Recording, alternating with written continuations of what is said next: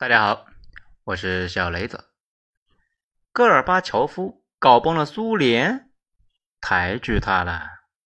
文章来自于微信公众号“九编”，作者二号头目，写于二零二二年九月一日。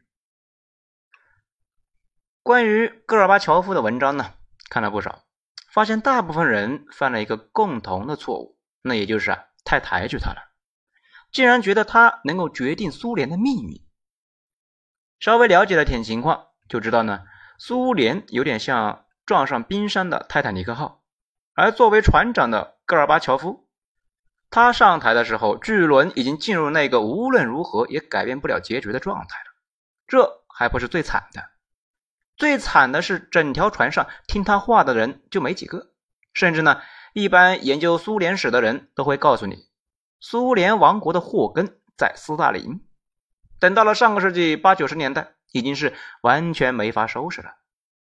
如果强行比较，其实呢，戈尔巴乔夫呢不像崇祯，崇祯的控制力那还是有的，毕竟想杀谁杀谁。这戈氏呢，有点像青龙的隆裕太后，有可能呢，有些小伙伴啊就没听过这个人，其实啊也是一个关键人物。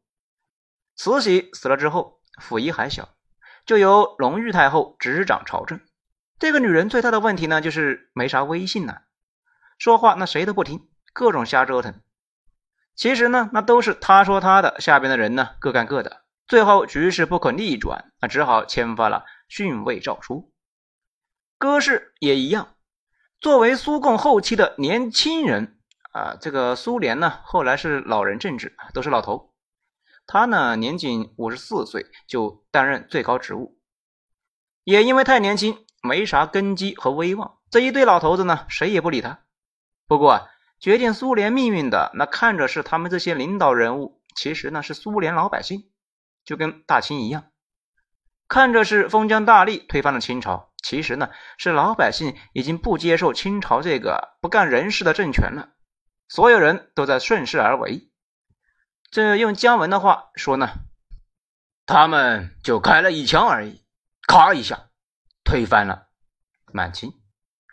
而叶利钦呢，就是苏联的袁世凯，他俩呢都给帝国的棺材上钉上了最后一颗钉子。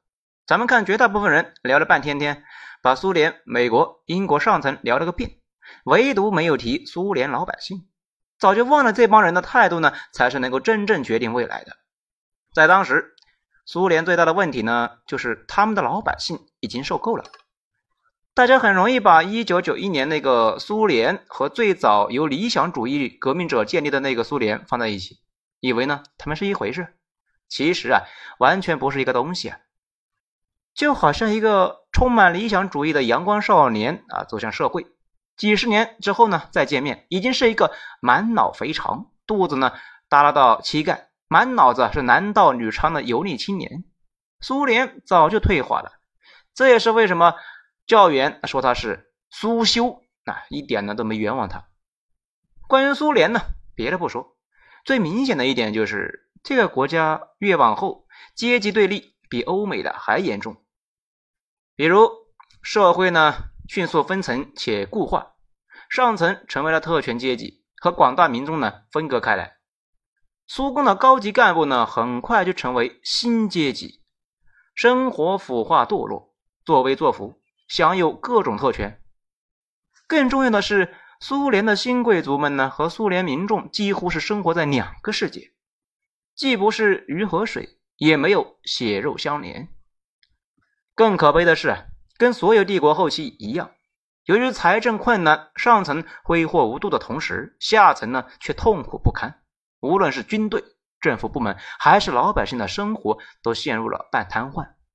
整个基层那都是怨声载道啊！政府部门经常是亏欠了大半年的工资，老百姓的房子呢也分不下来，买面包得排长队，还不一定能够买得到呢。这也就是为什么那个著名的苏联笑话啊这么说的：美术馆里有一幅描写亚当和夏娃的画。一个英国人看了之后说：“他们一定是英国人。男士有好吃的东西就和女士分享。”一个法国人看了之后说：“哦，他们一定是法国人，情侣裸体散步。一个苏联人看了之后说：“啊，他们一定是苏联人，他们没有衣服，吃的很少，却还以为自己在天堂。”当然了，也有不少人说苏联条件并不差。其实呢，这个问题啊相对复杂一些，主要是看跟谁比。当时呢，苏联那比同时代的我们那强的不是一星半点呢。跟全世界其他国家比呢，那还好，属于中游。不过物资短缺确实是真的，买面包排大队也是真的，几乎呢所有日用品啊都短缺。苏联最大的问题是宣传过程中总是呢跟美国和西欧、日本来比，这个就要了命了呀。尽管他们过得不是特别离谱，但是呢跟欧美比起来那就没谱了呀。因为苏联解体之前的西方是工人福利最足的时期，而且呢，当时苏联并不是完全封闭，经常有人去西方出差，时间长了，大家都知道啊，对比起来那啥情况啊？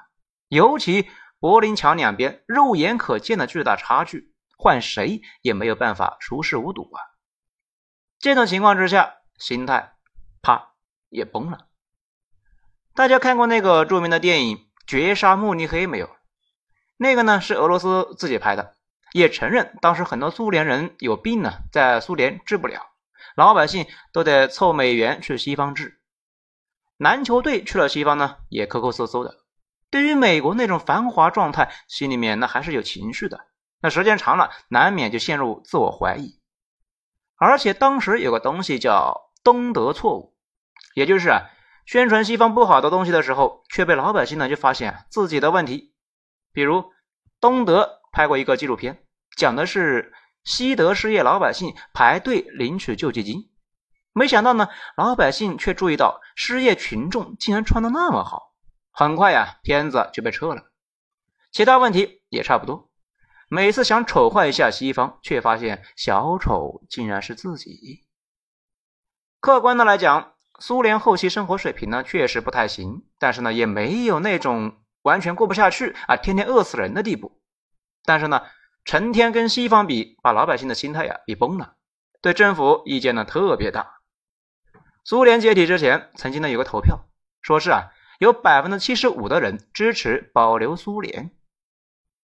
这个呢确实是真的，确实有这么个投票。但是呢，几乎所有人，包括当时的普京，都不赞成保留当时的体制，要变革，跟富裕的西方保持一致。搞资本主义，当时的那种日子呢，一天都过不下去了呀！穷真的是万恶之源。你们想想啊，苏联要解放全人类，可是呢，当时苏联老百姓呢，已经知道了西欧、美国、日本什么生活水平，也知道自己呢什么生活水平。这种情况之下，解放啥呀？让所有的人都跟自己一样过穷的要死的生活？所以呢，价值观已经崩溃了，再也不想听那些共产主义理想什么的。不过呢，这个百分之七十五可能样本有点问题。从后来的情况来看，波罗的海三国那肯定是不想待在苏联这个大家庭呢。事实上，他们从来就没想过待在苏联。苏联的主体俄罗斯也不想了。为啥呢？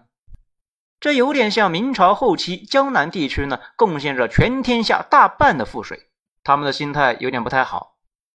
苏联作为一个呢大家庭，是不是要支援边疆地区呢？是不是得支援亚非拉啊？比如朝鲜、越南呢？是不是得花钱打阿富汗战争呢？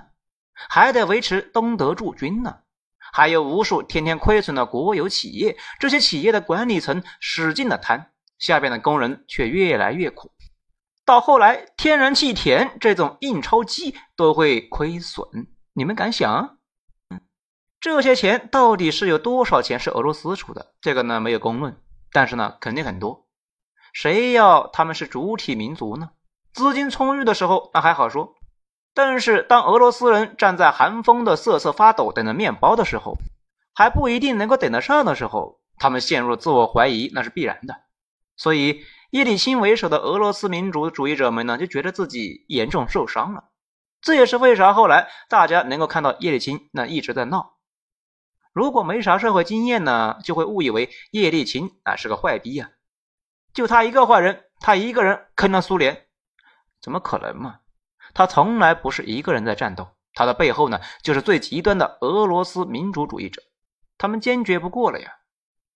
戈氏中间呢一度把叶利钦的官给免了，换来了个闲职，这没想到呢一选举，大家呢又把他给选了回来，这就有点像摄政王免了袁世凯，但是呢控制不住局面，过了一段时间，袁世凯又回来了，顺手呢干掉了大清。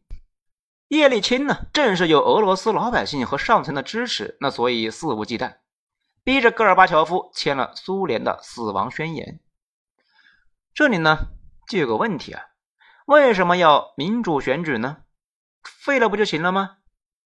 主要啊也是那些年老百姓的呼声太高，压不住了。而且呢，苏联跟美国是不一样的，美国一直是主打的旗号是自由，苏联的旗号呢是民主。这就难搞了呀，不能够自己挖自己的墙角，扇自己的耳光吧？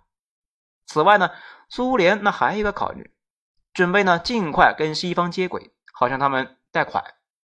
这就是为啥好像苏联和后来的俄罗斯好像一直在讨好西方，主要呢也是跟钱有关。不了解的人总是嫌苏联呢后期太软弱啊，钱是英雄胆，这没钱怎么都强硬不起来。关于苏联将来是走什么路线？当时呢有两条改革路线，一条是美英那种自由主义，还有一条当时呢中国在走，也就是啊渐进式改革，一步一步来。可是俄罗斯人，嗯，你们懂的，从来就没有准备学咱们。最后呢选来选去，选了当时最发达的美英制度，也就是呢新自由主义。然后苏联倒地。寡头崛起，当然呢，这当中呢还有一个因素，依旧是财政。苏联实在是没钱了呀，所以呢只好向美国求助。这美国呢倒是愿意给他援助，只是呢条件非常苛刻啊。这也是为什么苏联后期做了一系列的匪夷所思的举动，那比如开放报禁什么的。此外，两德统一，苏联呢没有干预，想赎回东德。苏联呢不想再给东德花钱输血，那还能卖个好价钱换你你也卖啊？只有经历过缺钱，才会明白啊什么叫迫不得已，什么叫身不由己，什么叫事事不由人。反正呢，缺钱加上一系列的激进折腾之后啊，在俄罗斯的民主主义者的背刺之下，苏联没了。计划经济呢，直接过渡到了无政府主义，乱哄哄了十几年呢。到现在，你去俄罗斯问，发现呢，对苏联的态度呢极其分裂。一小部分人觉得那是俄罗斯的巅峰，大部分人无感，还有一小部分人呢，把苏联那贬的是一无是处啊。至于普京，他明显是不想回到苏联。那一句呢，不怀念苏联的人没有良心，想回到苏联的人没有脑子，哎，就能够说明问题。这里呢，多说一句。很多人以为普京代表的是苏共，其实不是啊。当初呢，苏共在俄罗斯的形态叫俄共，俄共就是苏共呢在莫斯科的支部直接转变过来的。如今属于呢第一大在野党，跟普京呢是竞争关系。现在俄共在俄罗斯杜马有五十七个席位，总共呢有四百五十个，暂时成不了气候。